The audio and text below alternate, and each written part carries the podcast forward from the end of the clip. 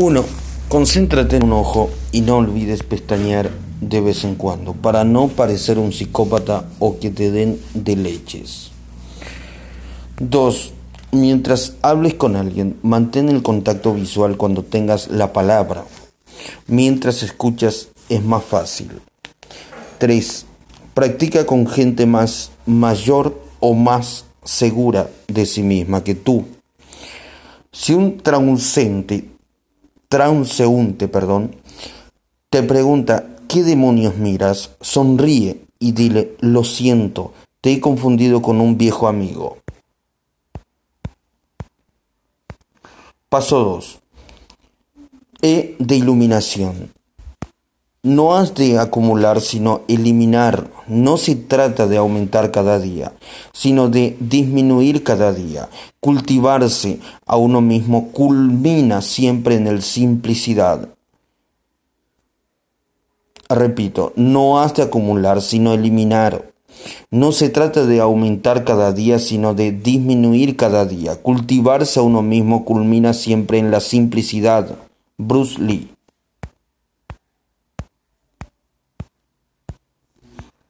La perfección. Perdón. 5. El fin de la administración de tiempo. Ilusiones e italianos.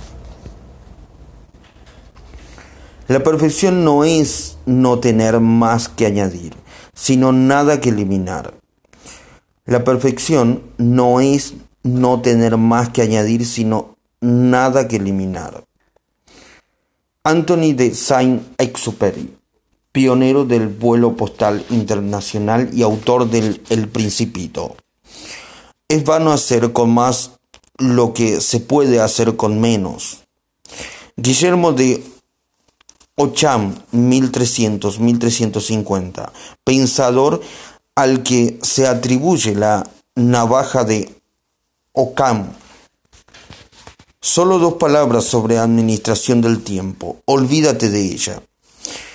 En el más estricto de los sentidos, no deberías tratar de comer, de, de meter, perdón, más cosas en tu día intentando llenar cada segundo con una especie de baile de San Vito laboral. Tardé mucho tiempo en darme cuenta de esto. Antes me encantaba evaluar los resultados de, que, de lo que hacía por el volumen generado. Estar ocupado suele ser un pretexto para evitar unas pocas acciones incómodas que son los que de verdad importan. Si quieres convencerte de que estás agobiadísimo, tus opciones son casi limitadas. Puedes llamar a cientos de potenciales clientes que nunca se interesarán por lo que vendes. Organizar tus contactos del Outlook, cruzar la oficina para pedir documentos que no necesitas o trastabillar con tu BlackBerry para eh, unas cuantas horas cuando deberías estar estableciendo prioridades. De hecho, si quieres ascender en la mayoría de las empresas estadounidenses y partiendo de que nadie supervisa realmente lo que haces, seamos sinceros. Limítate a corretear por la oficina con un móvil junto a la oreja y papeles en la mano. Eso sí que es un empleado, un empleado ocupado que, la, que le enciendan. Desgraciadamente, para los nuevos ricos, comporta, comportarte así no te sacará de la oficina ni te pondrá en un avión rumbo a Brasil. Pero malo, perro malo, perdón. Pégate con el periódico y corta el rollo. Después de todo, hay una opción muchísimo mejor que hará algo más que aumentar tus resultados. Los multiplicarás varias veces. Puedes creértelo o no. Pero no solo es posible conseguir más haciendo menos, es obligatorio. Bienvenido al mundo de la eliminación. ¿Cómo usar la productividad? Ahora que has decidido lo que quieres hacer con tu tiempo, tienes que liberar ese tiempo. El truco, claro está, es hacerlo conservando o aumentando tus ingresos.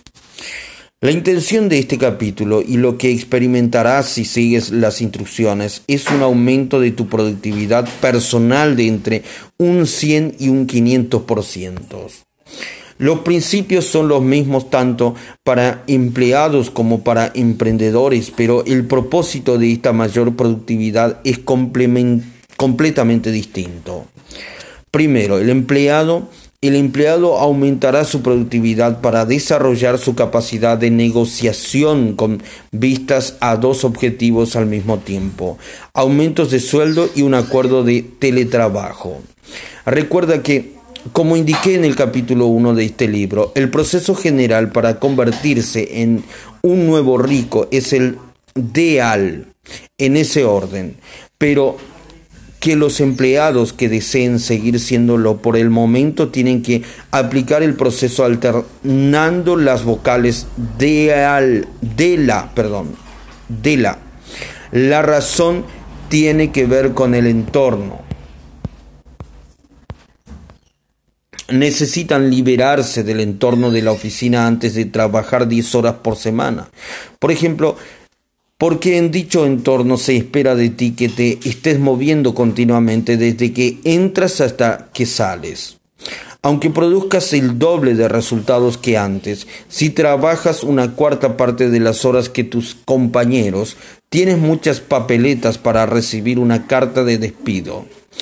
Aunque trabajes 10 horas por semana y produzcas el doble de resultados que la gente que trabaje 40, la exigencia colectiva será trabaja 40 horas por semana y produce 8 veces esos resultados. Este es el cuento de nunca acabar en el que no quieres entrar. De ahí que primero necesites liberarte. Si eres asalariado, este capítulo te hará más valioso, de forma que a tu empresa le dolerá más de pedirte que concederte un aumento y acceder a un acuerdo de teletrabajo. Este es tu objetivo. Ese es tu objetivo. Una vez consigas ese acuerdo, puedes trabajar menos horas sin interferencias burocráticas y usar el tiempo libre resultante para hacer realidad tus onirogramas. Las ventas del, emprendedor son menos complejas, pues suele ser mm, generalmente el beneficiario directo del aumento de beneficios. El objetivo es disminuir la cantidad de trabajo que realizas aumentando al mismo tiempo lo que ganas. Esto preparará el terreno para sustituirte con ayuda de la automatización que a su vez posibilita la liberación. Antes de emprender ambas sendas, debes definir algunos conceptos. Ser eficaz frente a ser eficiente. Ser eficaz es hacer cosas que te acerquen a tus metas. Ser eficiente es llevar a cabo una tarea determinada, independientemente de que seas sea importante o no, de la manera más económica posible. Ser eficiente sin pensar en la eficacia es el modo en que el universo funciona por defecto. Yo consideraría el mejor vendedor a puerta fría, eficiente, es decir, refinado y excelente vendiendo libros a puerta sin poder, sin perder tiempo, pero completamente ineficaz. Vendería más utilizando un medio mejor, como el correo electrónico o los envíos directos. Lo mismo ocurre con la persona que mira su correo 30 veces al día e inventa un elaborado sistema de reglas de carpetas y técnicas sofisticadas para asegurarse de que cada uno de esos pedos mentales se coloca en su sitio lo más deprisa posible. Yo era especialista en mantener ruedas girando con gran profesionalidad es eficientemente perverso, pero absolutamente ineficaz. Aquí van algunas obviedades que no debes olvidar. Uno, hacer algo intrascendente bien no lo convierte en importante. Uno, repito, hacer algo intrascendente bien no lo convierte en importante. Dos, exigir mucho tiempo no convierte una tarea en importante. Repito. Dos, exigir mucho tiempo no convierte una tarea en importante. A partir de este momento, recuerda esto, lo que haces es infinitamente más importante que cómo lo haces. La eficacia sigue importando, pero es inútil si no la aplicas a lo correcto. Para averiguar de qué estamos hablando, tenemos que salir al jardín. Pareto y su jardín, el 80-20 y liberarse de la futilidad. Lo que puede medirse puede manejarse. Peter Drucker, teórico en matemática de gestión empresarial, autor de 31 libros y galardonado por la Medalla Presidencial de la Libertad. Hace cuatro años, un economista cambió mi vida para siempre. Es una persona que nunca tuviera la oportunidad de pagarle una cerveza. Mi querido Will, Wilfredo murió hace casi 100 años. Wilfredo Pareto fue un astuto y controvertido economista sociólogo que vivió entre 1848 y 1923. 1848 y 1923. Ingeniero de formación. Empezó su variopinta trayectoria profesional como administrador de minas de carbón para más tarde suceder a León Waldra como catedrático de Economía Política en la Universidad de Lausana, Suiza. En su obra fundamental, Courts de Eco Economie Politique, aparece una ley de distribución de los ingresos poco estudiada por entonces, que más tarde llevaría su nombre, la ley de Pareto o distribución de Pareto, en la última década también conocida como el principio del 80-20, la fórmula matemática que utilizó para demostrar una distribución extremadamente desequilibrada pero predecible de la riqueza en la sociedad. El 80% de la riqueza y los ingresos los producían y estaban en manos del 20% de la población. Se aplica también a ámbitos distintos al económico. De hecho, puede encontrarse casi en cualquier parte. El 80% de los siguientes de los guisantes, perdón, del jardín de Pareto solían, salían del 20% de las vainas que habían plantado. Por ejemplo, la ley de Pareto puede resumirse así. El 80% de la producción procede del 20% de los insumos. Otras maneras de formular esto mismo, dependiendo del contexto, pueden ser el 80% de las consecuencias se deriva del 20% de las causas. El 80% de los resultados procede del 20% de los esfuerzos realizados y del tiempo invertido. El 80% de los beneficios de una empresa proviene del 20% de sus productos y clientes. El 80% del total de ganancias obtenidas en la bolsa va a parar al 20% de los inversores y tiene su origen en el 20% de los valores de una cartera individual. La lista es infinitamente larga y variada y la proporción suele inclinarse aún más en una dirección. No es extraño encontrar 90-10, 95 5 o 99.1. Pero lo mismo que hay que buscar es 80-20. Pero lo mínimo, perdón, que hay que buscar es 80-20. Cuando me topé con la obra de Parito, una noche llevaba matándome a trabajar como un esclavo de 15 horas al día siete días por semana, sintiéndome completamente abrumado y normalmente impotente. Me levantaba antes del amanecer para llamar al Reino Unido, ocuparme de Estados Unidos durante la jornada normal de 9 a 5 y después me quedaba hasta casi las 12 de la noche para telefonear a Japón y Nueva Zelanda.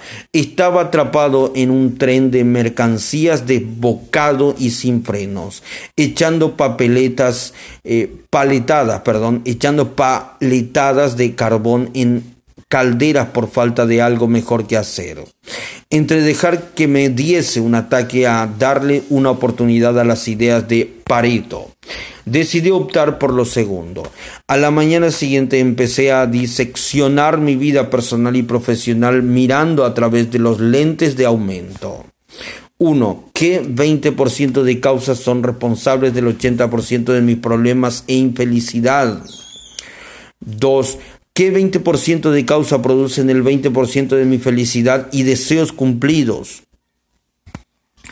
Durante todo el día puse a un lado todo lo aparentemente urgente y me dediqué a hacer el análisis más revelador e intenso en busca de la verdad que pude haciéndome estas preguntas con relación a todo, desde mis amigos a mis clientes o la publicidad, pasando por lo que hacía para relajarme. No esperes descubrir que lo estás haciendo todo bien. A menudo la verdad duele. El propósito es encontrar dónde están tus ineficiencias para eliminarlas y detectar tus fortalezas para multiplicarlas. En las 24 horas siguientes tomé varias decisiones sencillas pero emocionalmente difíciles que cambiaron mi vida para siempre e hicieron posible la forma de vida de la que ahora disfruto. La primera decisión que tomé es un ejemplo estupendo de lo rápido y fundamentalmente que puede ser el retorno sobre la inversión de esta liposucción analítica. No contacté más con el 95% de mis clientes y despedí al 2%, lo que me dejó con el 3% de los productos de mis ingresos para estudiarlos y conseguir otros similares. De más de 120 mayoristas, solamente 5 estaban proporcionándome el 95% de mis ingresos.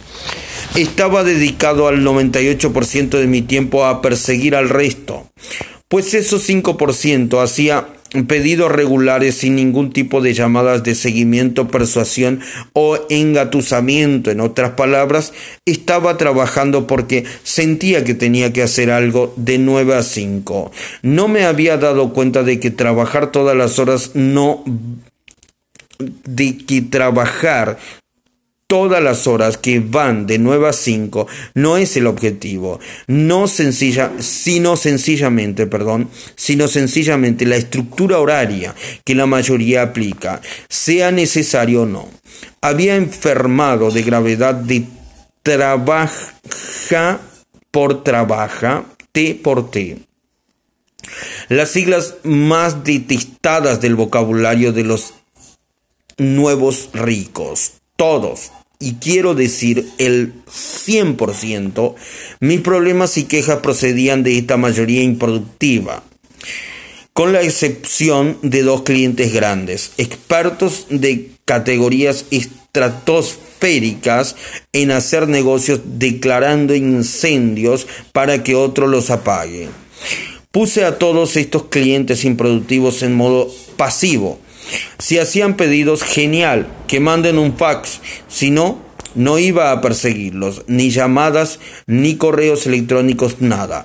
Eso me dejó con dos clientes grandes de los que ocuparme, que eran toca pelotas profesionales, pero que en aquel entonces producían más o menos el 10% de la facturación. Siempre vas a tener algunos de estos, y es un apuro que ocasiona toda clase de problemas, entre ellos odio a uno mismo y depresión. Hasta ese momento había aceptado su tiranía, sus insultos, sus peleas de días y sus diatribas como el coste inevitable de hacer negocio. Haciendo el análisis 80-20 me di cuenta de que estas dos personas eran la fuente de casi toda la infelicidad e ira que sentía a lo largo del día, que normalmente se colaba en mi tiempo libre, desvelado por la noche, flagelándome, pensando lo típico. Tendría que haberle dicho tres verdades a ese idiota. Al final llegué a una conclusión obvia. La ganancia económica no compensaba las repercusiones en mi autoestima y tranquilidad mental. No necesitaba el dinero por una razón específica, simplemente había dado por sentado que tenía que aguantarlo. El cliente siempre tiene razón, ¿no? Es lo que tiene que hacer negocio, ¿no? Es lo que tiene que hacer negocios, ¿no? ¿Qué coño? No no para un nuevo rico. En cualquier caso, les despedí con cajas destempladas y lo disfruté. La primera conversación fue así. Cliente, ¿qué pasa? Cliente, ¿qué coño pasa? Pedí dos cajas y han llegado dos días tarde. Nota, había enviado el pedido a la persona equivocada a través del medio incorrecto, pese a haberle recordado varias veces cómo hacerlo bien. Sois el atajo de idiotas más desorganizados con lo que he trabajado. Tengo 20 años de experiencia en este ramo y esto es lo peor. Cualquier nuevo rico, en este caso yo, voy a matarte. Ten mucho, mucho miedo. Ojalá. Lo ensayé un millón de veces en el teatro de mi mente, pero la verdad es que fue más bien algo así. Siento mucho oírlo. Ya sabe que llevo aguantando sus insultos hace un tiempo y desgraciadamente parece que no vamos a poder seguir trabajando juntos. Le sugiero que reflexione seriamente sobre cuál puede ser la causa de tanta infelicidad y enfado. En cualquier caso, le deseo lo mejor. Si desea hacer un pedido de producto, se lo serviremos encantado, pero solo si puede comportarse sin blasfemar ni dirigirnos insultos innecesarios. Ya tiene nuestro número de fax. Mucha suerte y que tenga un buen día. Clics.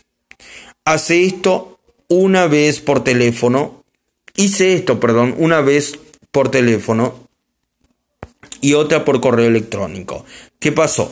Perdí uno de los clientes, pero el otro hizo exactamente de conciencia y se limitó a enviar pedidos por fax. Una vez y otra y otra. Problema resuelto. Pérdida de ingresos mínima. En un momento era 10 veces más feliz. Luego identifiqué los rasgos comunes de mis mejores cinco clientes y conseguí tres o cuatro compradores con el mismo perfil durante la semana siguiente. Recuerda, más clientes no significa automáticamente más entradas. Tener más clientes no es el objetivo y a menudo se traduce en un 90% más que limpiar y brillantar y un raquítico aumento del 1 3% en la factura. No te equivoques. El objetivo número uno es obtener el máximo de ingresos del mínimo esfuerzo necesario y esto incluye el mínimo número de clientes. Dupliqué mis fortalezas, en este caso mis productores estrella, y me centré en aumentar el volumen y frecuencia de sus pedidos. Resultado final, pasé de perseguir a apaciguar a 120 clientes a recibir tranquilamente pedidos grandes de 8 libre de llamadas telefónicas suplicantes o arengas vía correo electrónico. Mis ingresos mensuales pasaron de 30 mil a 60 mil dólares en cuatro semanas y mis horas semanales disminuyeron inmediatamente de más de 80 a aproximadamente 15. Y lo que es más importante, me sentí feliz conmigo mismo, optimista y liberado por primera vez en más de dos años. Durante las semanas que siguieron, apliqué el principio 80-20 a docenas de áreas, incluidas las siguientes. 1. Publicidad. Descubrí que publicidad estaba generando el 80% o más de la facturación. Extraje que tenían en común y lo multipliqué a la vez que eliminé el resto. Mi gasto en publicidad bajó más de un 70% y los ingresos derivados de la venta directa se duplicaron de 15 mil a 25 mil dólares mensuales en ocho semanas. Se habrían multiplicado por dos inmediatamente si me hubiera anunciado en radio. periódicos o, o, televisión en lugar de en revistas, donde los plazos de entrega son más largos.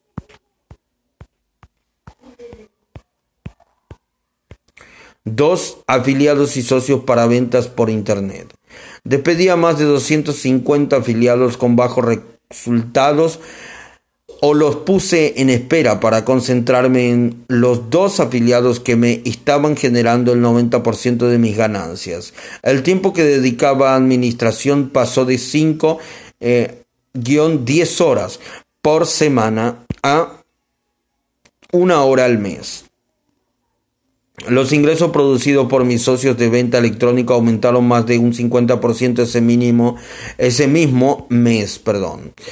Párate a pensar y recuerda esto, la mayoría de las cosas que hacemos no cambian nada. Mantenerse ocupado es una forma de pereza, pensamiento perezoso y acciones indiscriminadas. Sentirse abrumado suele ser tan improductivo como no hacer nada y es mucho más desagradable. Ser selectivo Hacer menos es el camino hacia la productividad. Céntrate en lo poco importante e ignora el resto. Por supuesto, antes de que puedas separar el trigo de la paja y eliminar actividades en un entorno nuevo, ya sea un nuevo trabajo, un producto, un proyecto empresarial, tendrás que esforzarte para descubrir qué es lo que tiene más peso. Tíralo contra la pared para ver qué se queda pegado. Esto forma parte del proceso, aunque no debería llevarte más de un mes o dos. Es fácil dejarse arrastrar por un aluvión de nimiedades. La clave para no agobiarse es tener siempre presente que carecer de tiempo es realmente carecer de prioridades. Tómate tiempo para detenerte a oler las rosas o, como en caso como en este caso, a contar las vainas.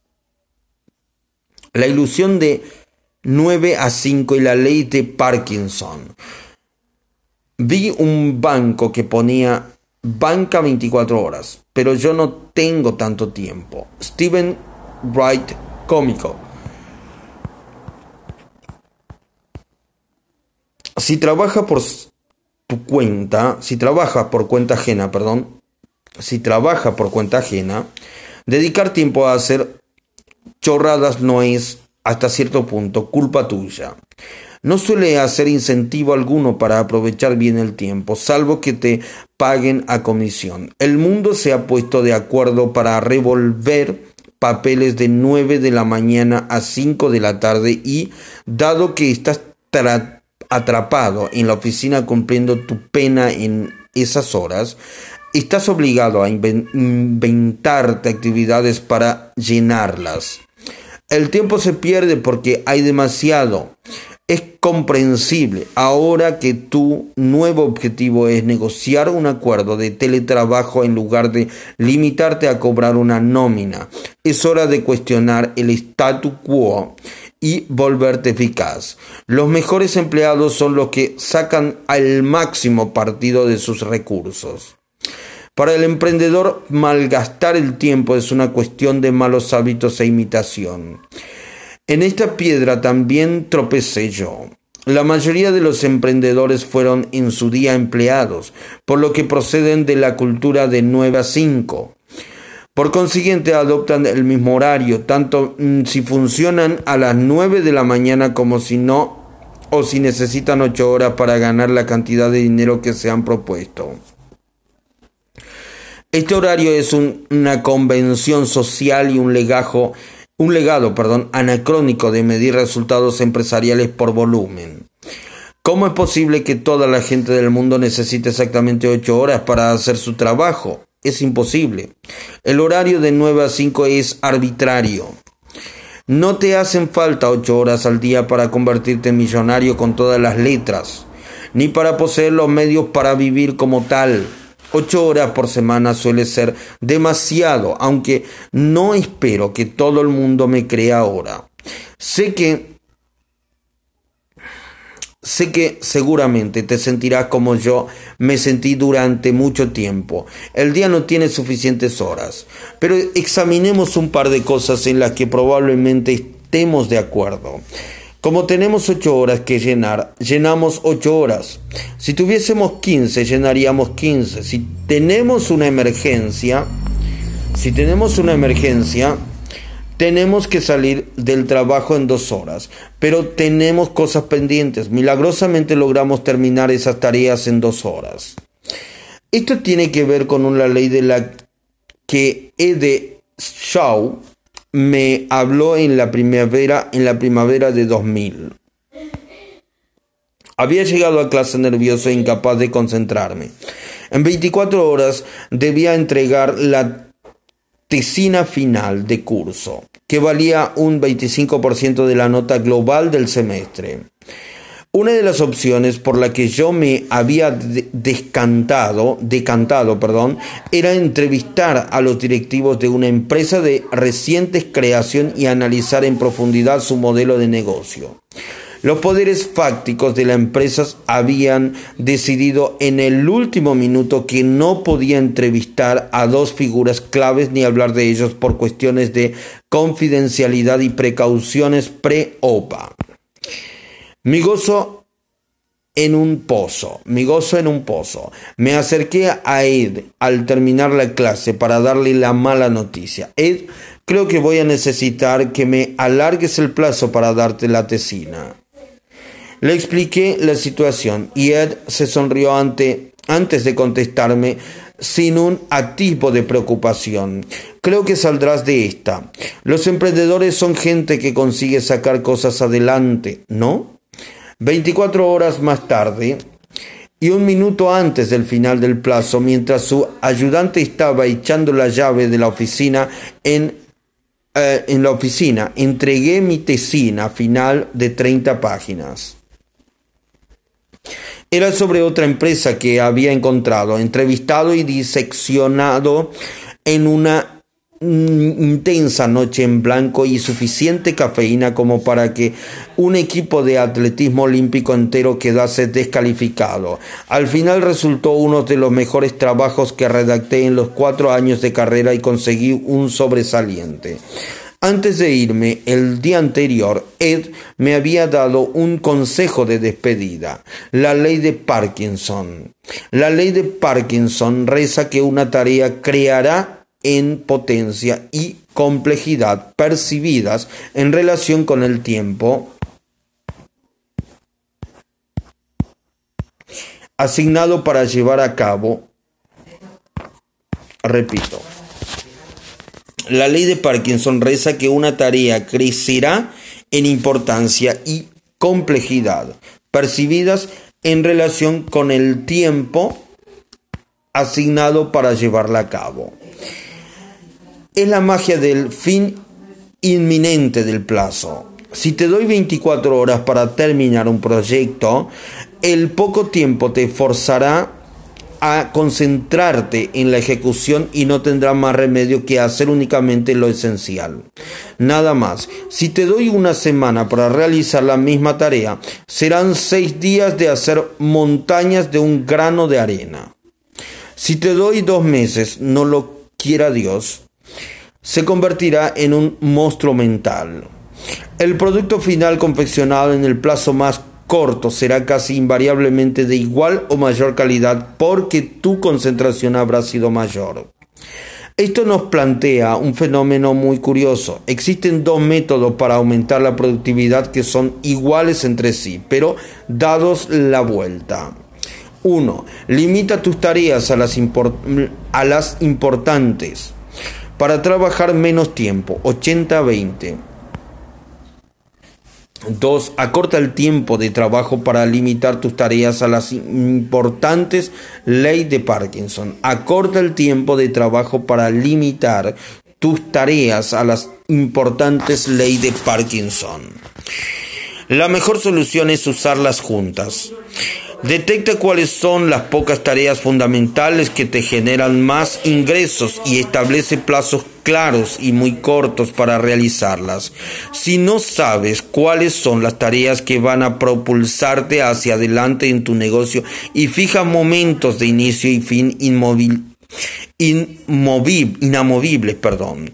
Lo fútil se convertirá en importante, incluso aunque sepa que es lo esencial, sin plazo que te hagan concentrarte, las pequeñeces que te obliguen a hacer o que te inventes en el caso del emprendedor. Se hincharán hasta consumir su tiempo, hasta que llegue otra minucia a sustituirlas, haciendo que al final de la jornada no hayas terminado nada.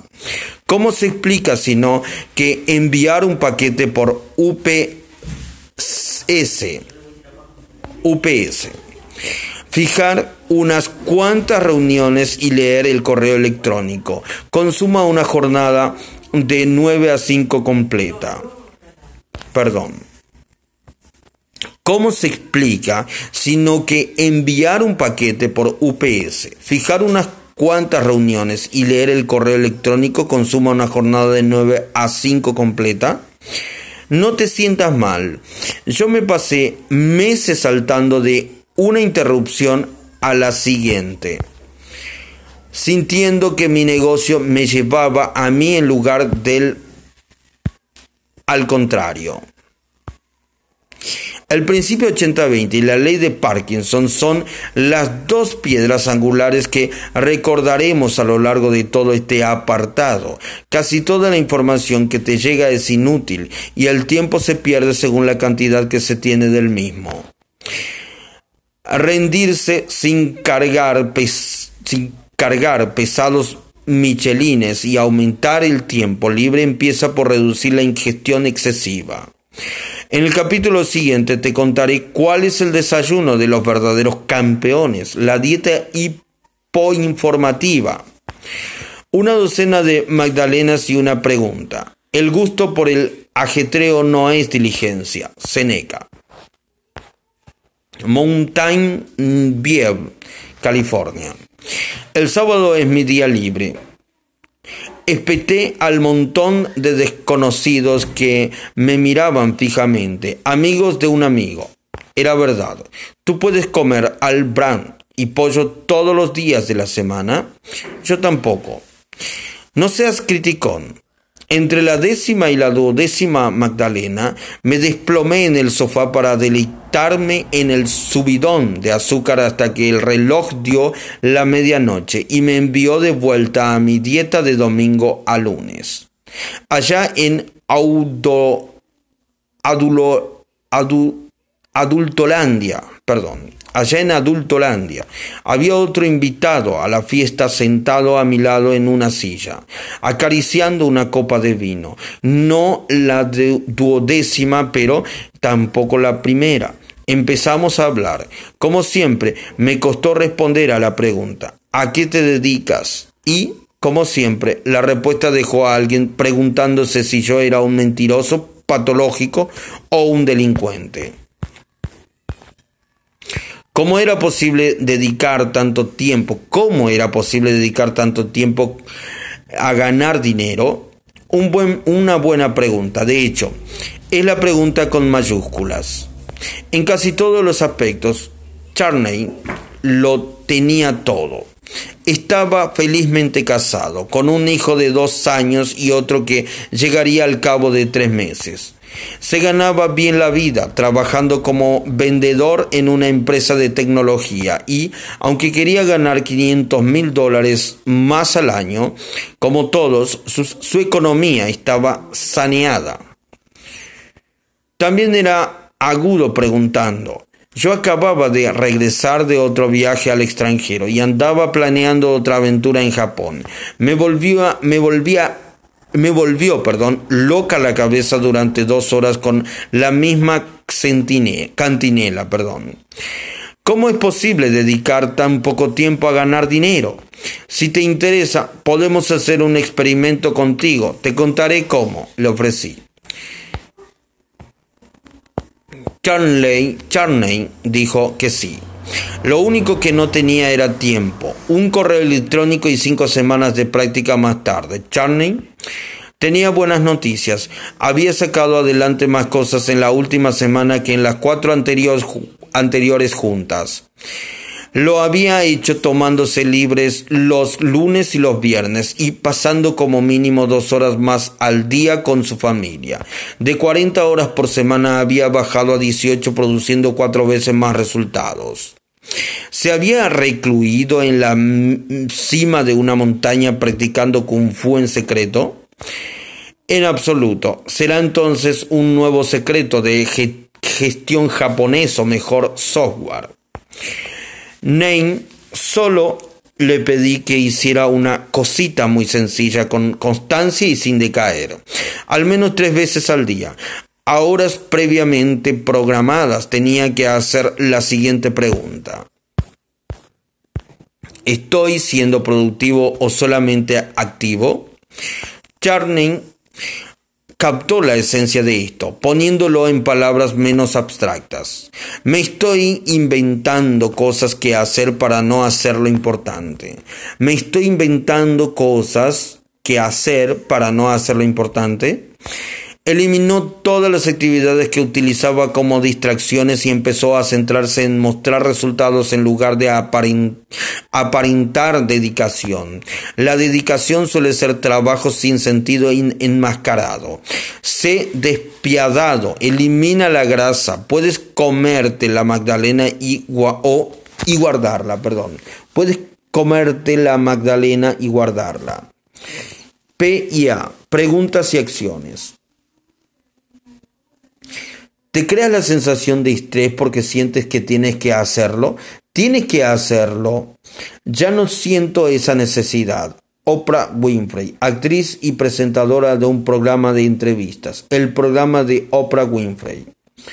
El secreto para tener más tiempo es hacer menos cosas.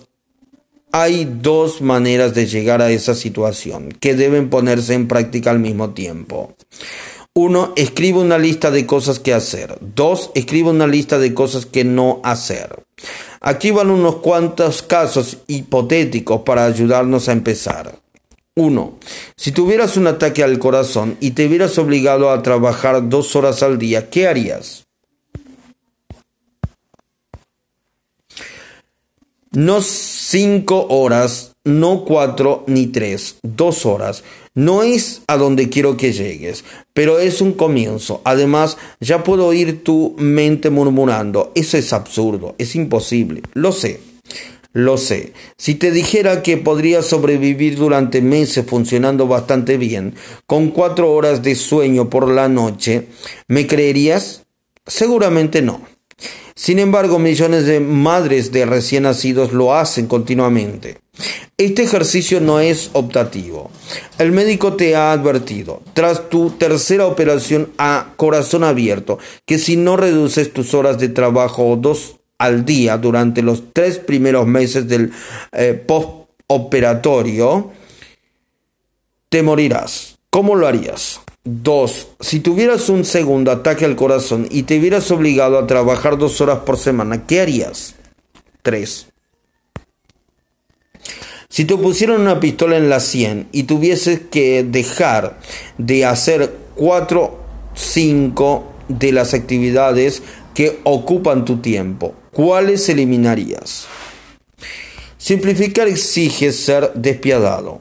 Si tuvieras que abandonar cuatro o cinco de las actividades que consumen tu tiempo, correo electrónico, llamada telefónica, conversaciones, papeleo, reuniones, publicidad, clientes, proveedores, productores, eh, servicios, etcétera. Productos, servicios, etcétera. ¿Qué eliminarías buscando que tus ingresos se redujeran lo mínimo? ¿Qué eliminarías buscando que tus ingresos se redujeran lo mínimo? Si te haces esta pregunta, aunque sea una vez al mes, puede mantenerte cuerdo en el buen camino. 4. ¿Cuáles son las tres actividades que utilizo para llenar el tiempo y sentir que estoy siendo productivo? Normalmente sirven para retrasar otras más importantes que suelen resultar incómodas porque conllevan la posibilidad de fracasar o de ser rechazado. Sé sincero contigo mismo, todos caemos en esto alguna vez. ¿Cuáles son tus distracciones?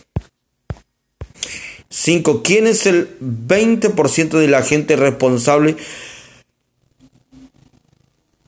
del 80% de tu placer y la que te impulsa hacia adelante? ¿Y quién es el 20% causante del 80% de tus depresiones, enfados y dudas? Identifica amigos positivos frente a amigos que te hacen perder el tiempo. ¿Quiénes te ayudan y quiénes te hacen sufrir? ¿Cómo aumentas el tiempo que pasas con los primeros mientras disminuyes o prescindes del que pasas con los segundos? ¿Quiénes me provocan con estrés desproporcionados, teniendo en cuenta el tiempo que paso con ellos? ¿Qué ocurrirá si simplemente dejo de relacionarme con esta gente? En este caso, conviene controlar los miedos. Cuando tengo la sensación, cuando tengo la sensación de que me falta tiempo, ¿de qué obligaciones, ideas y gente puedo prescindir para solucionar este problema?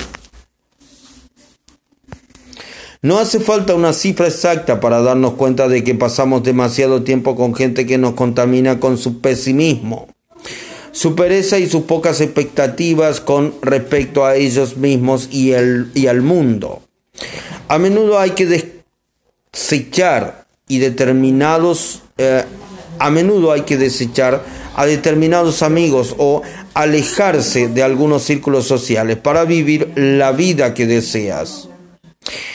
Eso no significa ser malo, significa ser práctico. La gente dañina no merece nuestro tiempo. Pensar de otra forma es ser masoquista. La mejor manera de, de abordar una posible ruptura es sencilla. Díselo abiertamente, pero contacto y explícale tus inquietudes. Si se muerden la lengua, tus conclusiones se habrán visto confirmados confirmadas, perdón. Prescinde de ellos como de una mala costumbre. Si te prometen que van a cambiar, aléjate de ellos durante al menos dos semanas para desarrollar otras influencias positivas y disminuir la dependencia psicológica. El siguiente periodo de prueba debería tener debería tener una duración determinada y basarse en un criterio de aprobado o suspenso. Si este enfoque te resulta demasiado polémico, niégate simplemente a relacionarte con ellos con educación. Cuando te llamen, di que estás ocupado y ten preparado otro compromiso cuando quieran quedar contigo. Una vez hayas comprobado los cada vez mayores efectos benéficos que supone no relacionarte con esa gente, te resultará más fácil dejar de estar en contacto con ella. Si pienso mentir, es un asco. Duele como quitarse una astilla. Sin embargo, tú eres el promedio de las cinco personas con las que más te relacionas.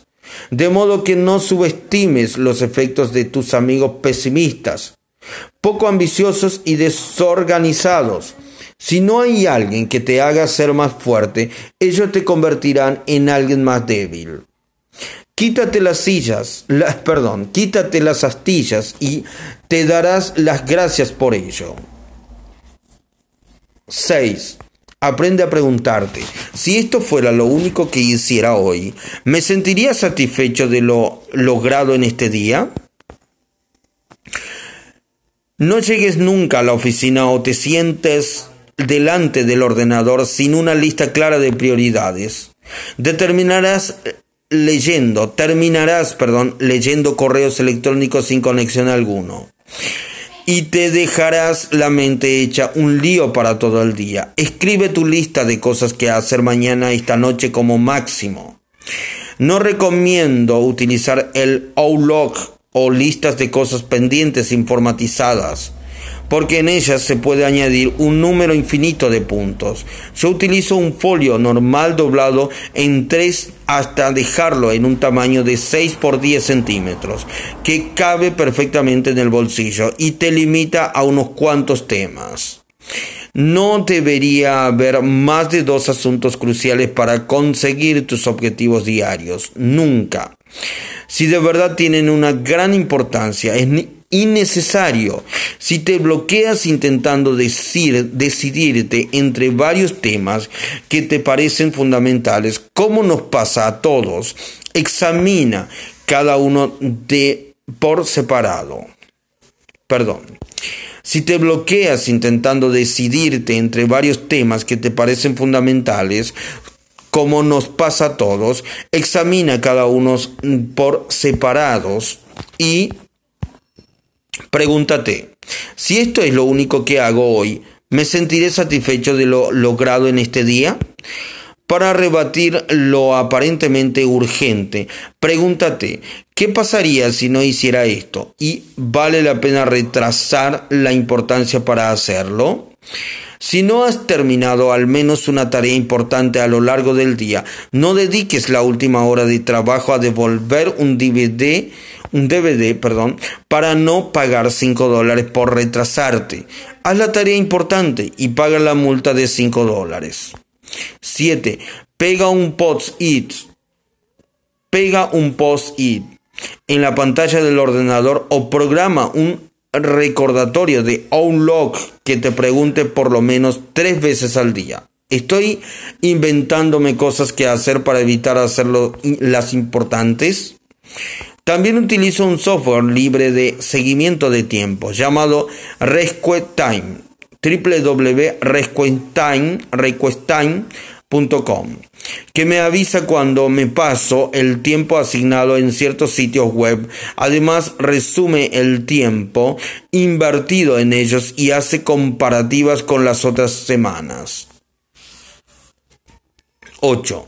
No hagas varias cosas a la vez. Voy a decirte algo que ya sabes. Intentar cepillarte los dientes, hablar por teléfono y contestar el correo electrónico a la vez no funciona. Comer mientras buscas cosas en internet y charlas por el messenger. Lo dicho.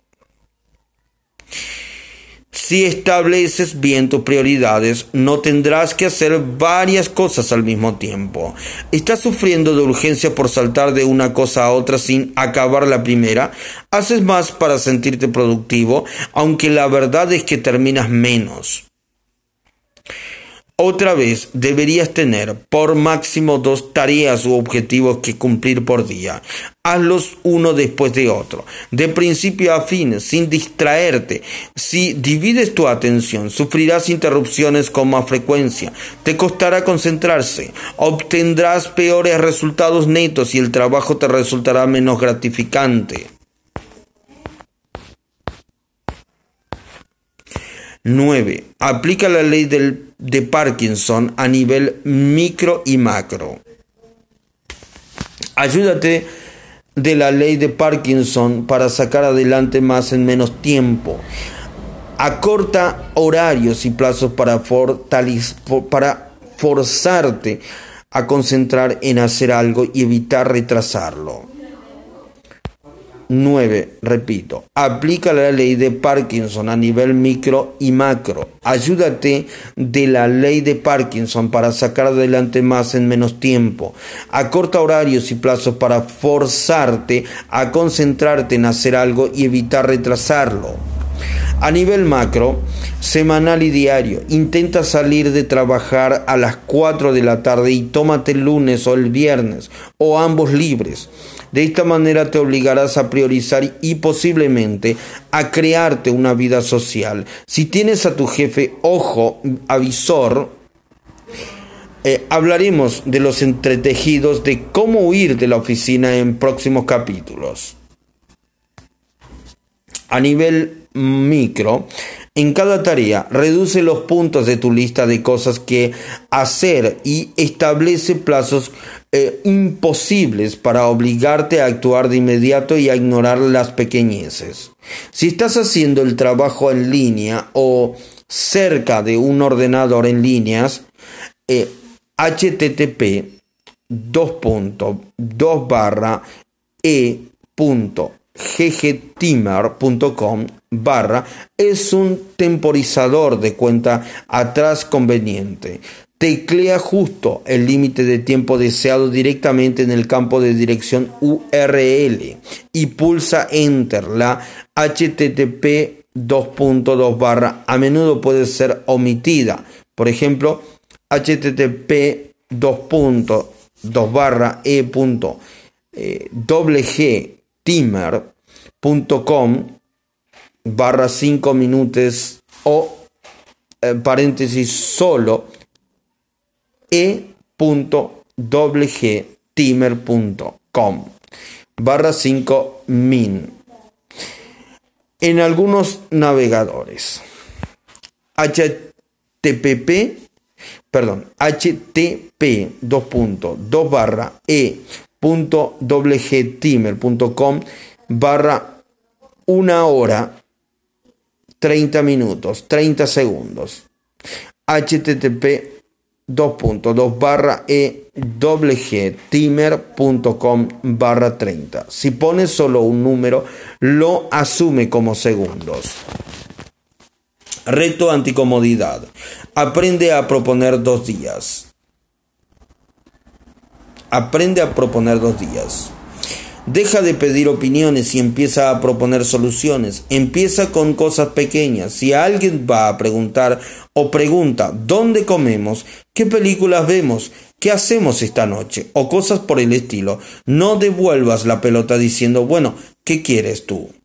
Propone una solución, deja el tira y floje y toma una decisión. Práctica, practica, perdón, práctica, practica esto en tu vida profesional y en la personal. Aquí van algunas frases que ayudan. Mi preferidas son la primera y la última. ¿Puedo hacer una sugerencia? Propongo, me gustaría proponer. Sugiero que, ¿qué te parece? Probemos y si no nos gusta, probamos otra cosa. Diseño de un estilo de vida en acción. Soy músico y compré tu libro porque Derek Sivers lo recomendaba en CD Baby. Apliqué la ley de Pareto y me di cuenta de que el 78% de las descargas de internet procedían de solo uno de mis CD eh, y que el 55% del total de mis ingresos por esas descargas provenían de tan solo 5 canciones. Así puede ver que era lo que buscaban mis fans y eso me llevó a incluirlas perdón, en mi página web. Tunes vende la canción y CD Baby me ingresa directamente el dinero en mi cuenta. La grabación se efectúa de forma totalmente automática. Desde hace algunos meses puedo vivir de los ingresos de las descargas. Una vez haya acabado de pagar mis deudas, podría viajar, conseguir nuevos fans en todo el mundo y vivir de mis ciberingresos. Victor Johnson. En cuanto a externalizar tu banco, cualquier empresa que deba recibir cheques debería considerar la opción de una caja de seguridad. Todos los bancos disponen de ellas. Los cheques llegan a un apartado de correos del banco. La entidad los comprueba, los ingresa y siguiendo tus instrucciones puede mandarte un archivo con todos los cheques que han sido depositados. Normalmente esto puede hacerse en con Excel o con otro tipo de archivos compatible con cualquier sistema contable, desde Excel a Kitchen o SAP. Es muy rentable, anónimo. Lo que la información consume es bastante evidente, consume la atención de sus receptores. Así pues, la profusión de información produce una merma de atención, a la vez que crea la necesidad de dividir esa atención de manera eficiente entre una superabundancia de fuentes de información capaces de consumirla. Herbert Simon, laureado con el premio laureado con el premio Banco de Suecia en Economía en memoria de Alfred Nobel y ganador del premio AM Turing, el Nobel de la informática. Leer después de una cierta edad distrae demasiado a la mente de su actividad creativa. Leer después de una cierta edad distrae demasiado a la mente de su actividad creativa. Cualquiera que lea demasiado utilice poco su propio cerebro cae en hábitos de pereza mental. Albert Einstein. Cualquiera que lea demasiado y utilice poco su propio cerebro cae en hábitos de pereza mental. Albert Einstein. Espero que estés sentado. Sácate ese sándwiches de la boca para que no te atragantes. Tápale las orejas al niño. Te voy a contar algo que molesta a mucha gente. Nunca veo las noticias y me he comprado un solo periódico un solo periódico en los últimos cinco años en el aeropuerto de Stansted en Londres y solamente porque así me salía más barata una Pepsi Light. Nota al pie. 8. Simon recibió el premio Nobel en 1978 por, por su